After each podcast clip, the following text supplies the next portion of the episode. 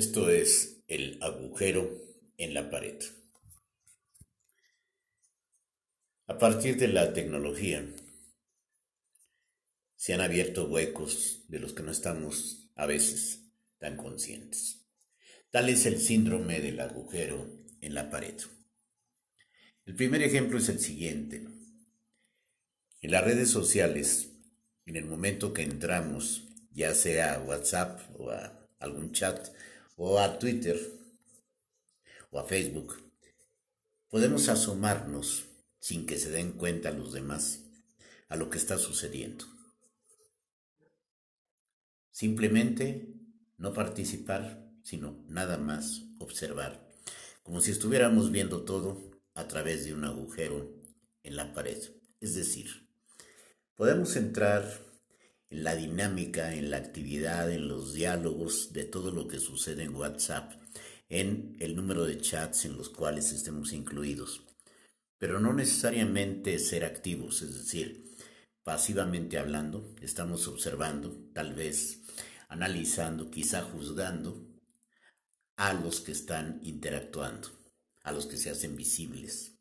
Este concepto de la visibilidad que últimamente se está manejando mucho, también tiene como contraparte la invisibilidad. Es decir, ahí estamos pero no nos ven. Lo mismo sucede cuando veo lo que está pasando en Twitter pero no me involucro. Simplemente estoy atento a los hechos. Y en Facebook igual, en toda la parte pública, la checo, la veo, la repaso, asomo a la vida de los demás a lo que los demás desean compartir de su vida, a través de un agujero en la pared. ¿Qué pasa en el sentido inverso? Es decir, ¿quiénes nos observan a nosotros? Aquí desde luego hay una voz de alarma que se ha elevado en distintas ocasiones, cuando simplemente existen robos de identidad, que no es nada simple, pero que resulta simple por la forma tan sencilla como lo llevan a cabo. Pero, ¿quién nos escucha? ¿Quién nos observa? Los celulares guardan información cada vez más valiosa de nosotros. Y simplemente, algo que a todos nos está ocurriendo, estás platicando, estás con el celular a un lado y de repente se te aparece el asistente de Google y te pregunta qué se te ofrece. O interpreta que le estás diciendo a ella algo de lo que estás hablando con alguna persona que está junto a ti.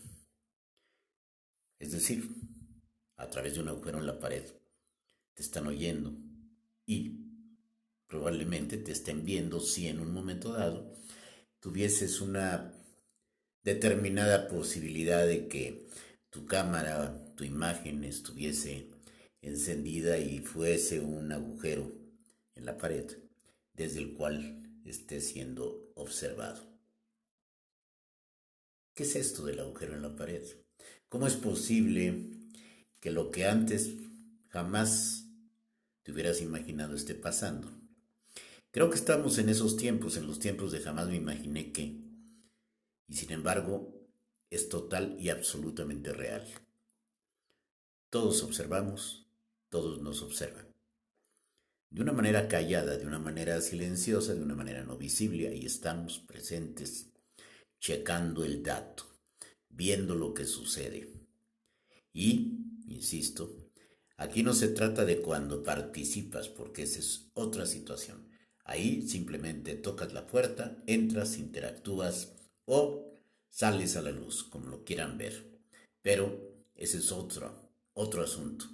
El tema de hoy es el agujero en la pared. ¿Qué tanto lo utilizas para ti y qué tanto dejas que los demás te observen? Que tengan un excelente día y piensen si vale la pena tapar algún agujero.